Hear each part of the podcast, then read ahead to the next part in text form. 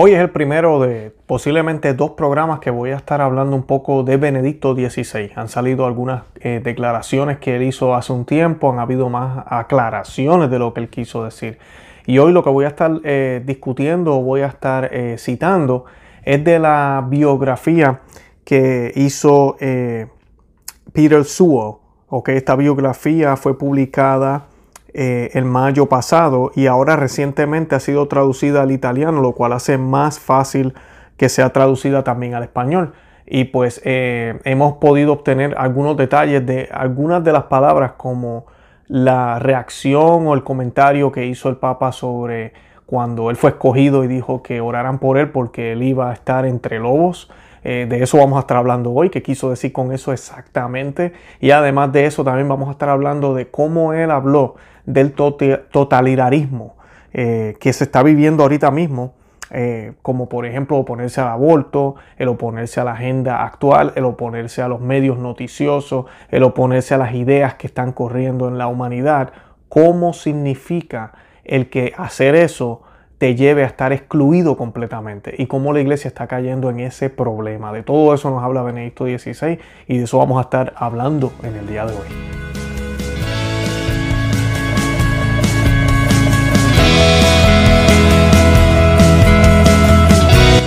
Bienvenidos a Conoce, Ama, de tu Fe. Este es el programa donde compartimos el Evangelio y profundizamos en las bellezas y riquezas de nuestra fe católica.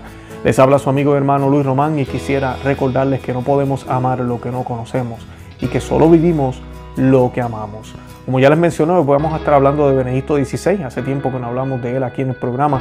Es una, una de las personas que más queremos, es el Papa emérito.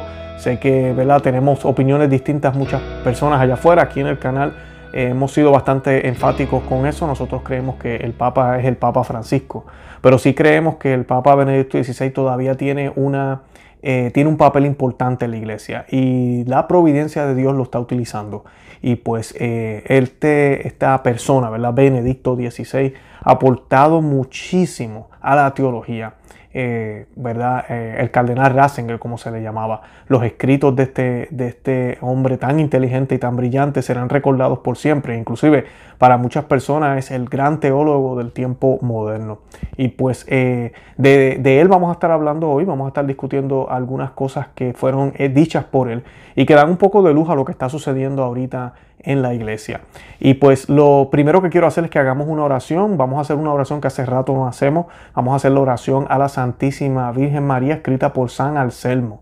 Yo les estoy dejando el enlace de estas oraciones en la descripción de este programa porque mucha gente me escribe que les encantan estas oraciones. Así que hoy vamos a hacer esa para encomendar este programa a la Santísima Virgen para que ella lleve esta oración a donde nuestro Señor Jesucristo, para que las palabras que yo les comparta hoy, lo que escuchemos a través del texto que les voy a estar leyendo, sea eh, para edificar, sea para bien para nuestra alma, sea para darnos esa, esa esperanza y esa fe que necesitamos y que nos ayuda a crecer como cristianos. Y esta oración la hacemos en el nombre del Padre y del Hijo y del Espíritu Santo. Amén. Oh bendita entre todas las mujeres, que vences en pureza a los ángeles, que superas a los santos en piedad. Mi espíritu moribundo aspira a una mirada de tu gran benignidad, pero se avergüenza al espectro de tan hermoso brillo. Oh Señora mía, yo quisiera suplicarte que, por una mirada de tu misericordia, curases las llagas y úlceras de mis pecados. Pero estoy confuso ante ti a causa de su infección y suciedad. Tengo vergüenza, oh Señora mía, de mostrarme a ti en mis impurezas tan horribles, por temor de que tú, a tu vez, tengas horror de mí a causa de ellas. Y sin embargo, yo no puedo, desgraciado de mí, ser visto sin ellas entonces. Ahora y siempre, oh dulce corazón de María, sed la salvación mía.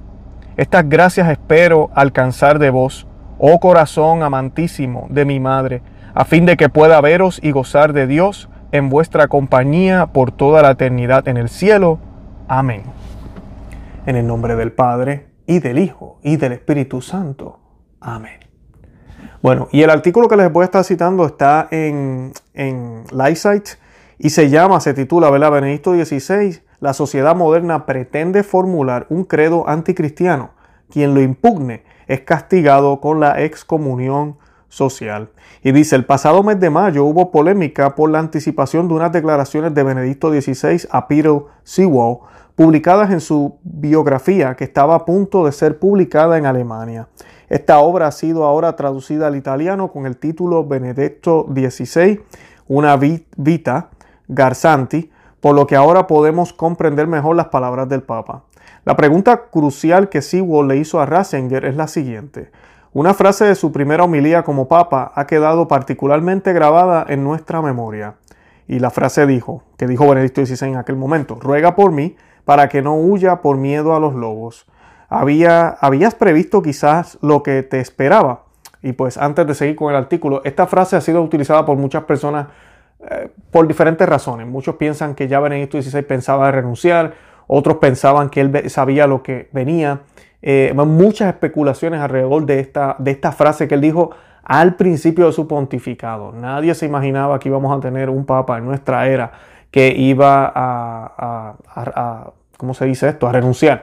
Y pues eh, noticia muy triste, ¿verdad? Y lamentable. Yo soy de los que pienso, y estoy seguro que muchos piensan lo mismo, pero la providencia de Dios obra de maneras misteriosas de que, pero, pero para nosotros, de que Benedicto no hubiese renunciado, de que no debió haber renunciado. Pero pues lo hizo. Y pues eh, allá también hay debate, que si fue válida, que si no fue válida. Pero lo que estamos hablando hoy del comentario que él dijo. Él dijo esta frase y pues muchas personas han especulado sobre esta. Hoy vamos a ver qué realmente quiso decir y esto nos lo dice Benedicto XVI. El Papa responde que esto no era una alusión a los problemas del Vaticano, como los Batilix, como muchos pensaban. Benedicto XVI explica y dice, la verdadera amenaza para la Iglesia y por tanto para el servicio petrino no proviene de este tipo de episodios, sino de la dictadura universal de ideologías aparentemente humanistas Cualquiera que contradiga esta dictadura está excluido del consenso básico de la sociedad. Hace 100 años, cualquiera hubiera pensado que era absurdo hablar del matrimonio homosexual. Hoy los que se oponen a ella están socialmente excomulgados. Lo mismo ocurre con el aborto y la producción de seres humanos en el laboratorio. La sociedad moderna pretende formular un credo anticristiano. Quien lo impugna es castigado con la excomunión social. Tener miedo de este poder espiritual del anticristo es demasiado natural y lo que realmente se necesita es que las oraciones de diócesis enteras y de la Iglesia Mundial vengan al rescate para resistirlo. Y ahí cerramos la, frase del Papa Benedicto XVI. Y continúo, los medios de comunicación lo han simplificado todo superficialmente al generar controversia sobre estos ejemplos. Pero esto no es el centro del razonamiento de Benedicto XVI que tiene una inspiración muy diferente. Habla de la amenaza que representa la dictadura universal de ideologías aparentemente humanistas. Aquí está el punto, que un hombre de gran cultura, profunda espiritualidad y reconocida autoridad hable de la amenaza de una dictadura universal no puede dejar indiferente a nadie. Se puede objetar, pero de hecho este tema ya ha surgido en el debate público. Incluso los intelectuales laicos se han mostrado preocupados por la evidente imposición de un pensamiento alineado e incluso Micromega eh, ha denunciado la nueva temporada, y Micromega es una revista de noticias italiana, ha denunciado la nueva temporada de excesos de la ideología políticamente correcta que ha llevado al redescubrimiento de la censura por parte de progresistas. No solo esto, pensadores autorizados como Giorgio Agamben han dado la voz de alarma en los últimos meses sobre el estado de excepción durante la emergencia sanitaria, pero más en general sobre la conversión de la política en biopolítica. Incluso un intelectual secular que se encuentra en el otro extremo del espectro del pensamiento de Ratzinger, como el francés Michael Onfray, ha publicado el libro Teoría de la Dictadura, en el que ve en el horizonte un nuevo tipo de totalitarismo. Y entonces el tema existe en el discurso secular hasta fuera de la iglesia. Ratzinger habla de la dictadura de las ideologías aparentemente humanistas y agrega que la sociedad moderna pretende formular un credo anticristiano y que tener miedo de este poder espiritual del anticristo es demasiado natural. Aquí la reflexión de Benedicto XVI se encuentra, por ejemplo, con el pensamiento de uno de los más grandes filósofos de nuestros tiempos, René Girard. Girard utiliza efectivamente las mismas categorías de Ratzinger en su libro Vedo, Vedo Satana cadere come la fore. Bueno, significa veo a Satanás cayendo como un rayo. Para reflexionar sobre la situación actual. Él también identifica el nuevo totalitarismo. Girard explica que el cristianismo introdujo la lástima por las víctimas en el mundo. Hoy existe el humanitarismo, las ideologías aparentemente humanistas, como dice Ratzinger, que hace suya esta sensibilidad, pero lo hace contra el cristianismo. El movimiento anticristiano más fuerte es el que hace suya la preocupación por la víctima y la radicaliza para paganizarlo. El nuevo totalitarismo se presenta como el libertador de la humanidad. Al igual que Ratzinger, Girard también invoca la figura del anticristo en el Nuevo Testamento, es decir, el que imita a Cristo de una manera cada vez mejor e incluso pretende superarlo. Todo el siglo XX estuvo lleno de figuras literarias, literarias del anticristo, desde una historia del anticristo de Vladimir Soloviev hasta el Señor del Mundo de Robert Hawk Benson como un gran humanitario filántropo. Una imitación usurpadora del Redentor, como se evoca en el famoso fresco de Lucas y Gonelli. El anticristo, escribe Girard, se jacta de traer a la gente paz y tolerancia, mientras que de hecho trae consigo el retorno efectivo a todo tipo de prácticas paganas. En la práctica, Girard comparte la alarma de Ratzinger ante una modernidad anticristiana que, que ambos no dudan en, en anteponer con la figura apocalíptica del anticristo. Mario Tronti y Máximo Cassiari también han hecho algunas consideraciones muy interesantes sobre el anticristo y la modernidad de diversas intervenciones del libro El poder que refrena. Este libro se refiere a otra pregunta hecha por Sewell al Papa. Sewell explica que Agamben dice que está convencido de que la verdadera razón de su renuncia del papado fue la voluntad de despertar la conciencia escatológica en el plan divino de salvación la iglesia también tendría la función de ser tanto iglesia de Cristo como iglesia del anticristo. La renuncia sería entonces una prefiguración de la separación entre Babilonia y Jerusalén en la iglesia. Agamben se refería a un antiguo ensayo de Ratzinger sobre Ticonius. El Papa emérito no responde directamente, pero recuerda con Agustín que muchos forman parte de la iglesia de una manera solo aparente, mientras que en realidad viven en, en contra de ella mientras que fuera de la iglesia hay muchos que sin saberlo pertenecen profundamente al Señor y por tanto también a su cuerpo, la iglesia. Luego agrega, sabemos que hay momentos en la historia en los que la victoria de Dios sobre las fuerzas del mal se hace visible de manera reconfortante y otros momentos en los que las fuerzas del mal oscurecen todo. Así que eh, esto ¿verdad? No, no, nos dice algo, ¿verdad? nos da un poquito de luz de lo que está pasando en el día de hoy. Todos sabemos cómo todas las amenazas que están habiendo allá afuera ahorita mismo con esto de, las elecciones aquí en los Estados Unidos, con lo del coronavirus, eh, con toda la ideología que hay. Eh, hoy en día inclusive, a mí me da pena decirlo, pero hasta dentro de los círculos católicos, el tú querer predicar y hablar el catecismo de la Iglesia Católica como está escrito, y compartirlo con una persona te hace un radical. Te convierte en una persona que se exagera, te convierte en un fanático. O el poder mirar las cosas objetivamente y hacer una crítica constructiva al Papa Francisco te hace enemigo de la iglesia. Ya no se puede decir nada que sea coherente con el magisterio, porque ya te hace enemigo de esta sociedad. ¿Y por qué estoy diciendo esto? Porque lamentablemente estas ideologías, este totalitarismo, se ha infiltrado en la iglesia también, lamentablemente. Y yo les hago, les, les hago este programa, hacemos esta reflexión en el día de hoy a la luz de lo que Benedicto XVI afirma, porque tenemos que despertar. No podemos dejar que e, ellos influyan a nuestra iglesia e impongan estas ideas. Y la iglesia, por querer estar de buenas con todo el mundo, trate de licuar el evangelio, trate de licuar el mensaje y de mezclarlo con una manera de, de expresarlo y de decirlo distinta a lo que siempre se dijo. Y al final del día cambian el mensaje, cambian lo que se está queriendo decir. Todos saben las declaraciones que el Papa Francisco hizo no va mucho, donde habló de los derechos civiles de los homosexuales. Muchos dirán, no habló de los hijos, no habló de los padres, no habló de las parejas, independientemente de quién esté hablando, mi gente. Estamos hablando de un pecado grave y un pontífice no se debe pronunciar a favor de eso, en ningún sentido, ni político, ni civil, ni sentimental, en ningún sentido, es un pecado grave.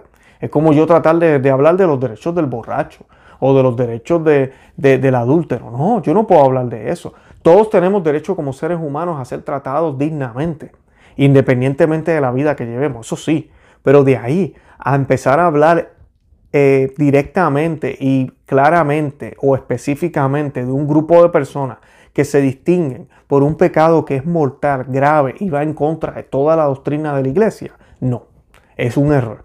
Pero ahí es donde vemos el coqueteo. Vemos el coqueteo también cuando no se habla claramente de Cristo, sino solamente se habla de Dios. Se habla solamente de Dios. Se habla de unir culturas. Se habla de unir países. Pero no se habla de unirnos a Cristo. No se puede hablar de esa manera porque eso es mucho. Se nos habla del cielo, se nos habla de la misericordia, pero no se nos habla del infierno y no se nos habla de la conversión. No se nos habla de sacrificio, pero sí se nos habla de las bendiciones. Vemos cómo nos van cambiando poco a poco las cosas. Yo les he hablado aquí que todo comenzó con la liturgia. Lex orandi y lex credenci. Hemos estado hablando esta semana bastante de eso. Cámbiale las liturgias, cámbiala. Y tú verás cómo dejan de, cambian de, de forma de creer, cambia su creencia. Así ha sido. Nos cambiaron la liturgia hace décadas. Ahora es una liturgia que se enfoca en la comunidad y no en Cristo. Entonces, ¿qué pasa? Estamos todos más enfocados en la comunidad. Nos hemos olvidado de qué es más importante.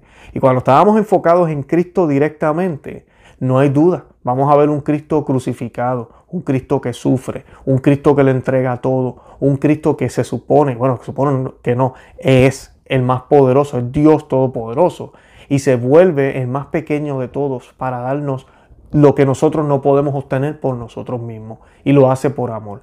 Y ese ejemplo lo tenemos que seguir nosotros porque el mismo camino que caminó Jesús, tú y yo estamos llamados a caminarlo. Tú y yo estamos llamados a caminarlo.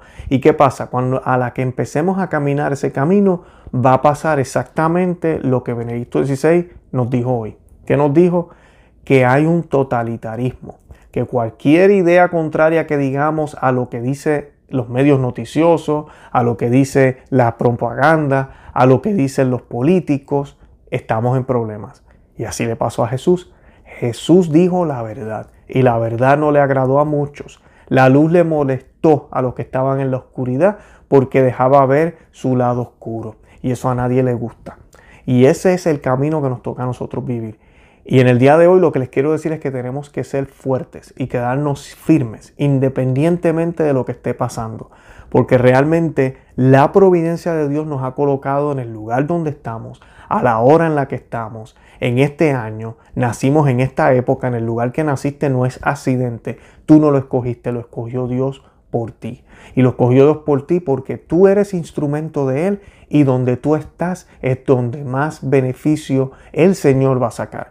Donde el nombre de Dios se puede glorificar si tú y yo cooperamos con la gracia. Así que yo te solto a ti, amiga y hermano que me escucha, a que estudies las Sagradas Escrituras, a que hagas más oración, que reces el Santo Rosario y te encomiendes a Él para que el Señor te vaya mostrando poco a poco para qué te necesita, para qué te tiene y para que ojalá junto a ti, los que están cerca de ti, tu familia, tus eh, hijos, tu esposa, tu esposo, tus padres, eh, tus hijos, como ya mencioné, ojalá sean impactados por una palabra, por una forma de vivir que tú tienes, por algo que haces, que ojalá así sea. Ese es el llamado que tenemos. Tú y yo podemos cambiar el mundo entero. Tú y yo podemos hacer la diferencia. Y tú y yo podemos pelear esta batalla que cada día se está haciendo más y más fuerte. Porque esperemos los ataques, esperemos el desprecio, esperemos eh, muchísimas cosas que van a empezar a suceder, independientemente de lo que pase en el, ámbito político, independientemente de lo que pase en el ámbito eclesiástico, independientemente de lo que pase con las leyes, independientemente de lo que pase con pandemias y guerras, independientemente de eso, Satanás nos vela. Está como león buscando a quien devorar. Eso nos dice las escrituras. Y nuestro Señor nos dice, mira, los envío. Los envío como corderos entre lobos. Y sí, así nos envía. Pero ¿sabes por qué nos envía así frágil y parece que estamos descuidados? Porque tenemos el armamento más poderoso del mundo entero y esa es la gracia. El armamento, la, el arma, las herramientas que nada ni nadie pueden tumbar. Nada y nadie pueden destruir porque vienen de Dios, el Todopoderoso. No tengamos duda de eso.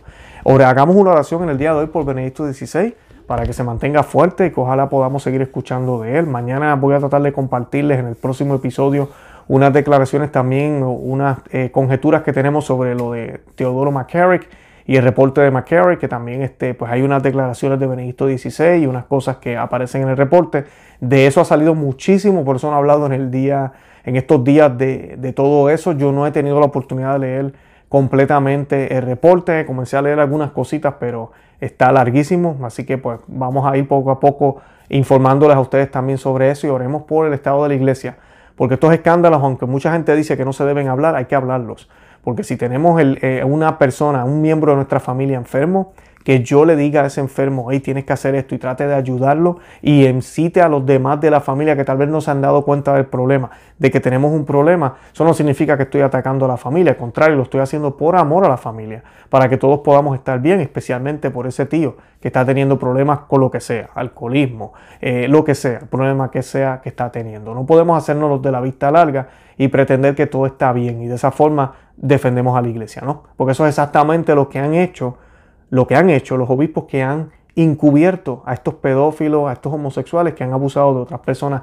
dentro de la iglesia. No podemos caer en esa actitud de que por el bien de la organización, no.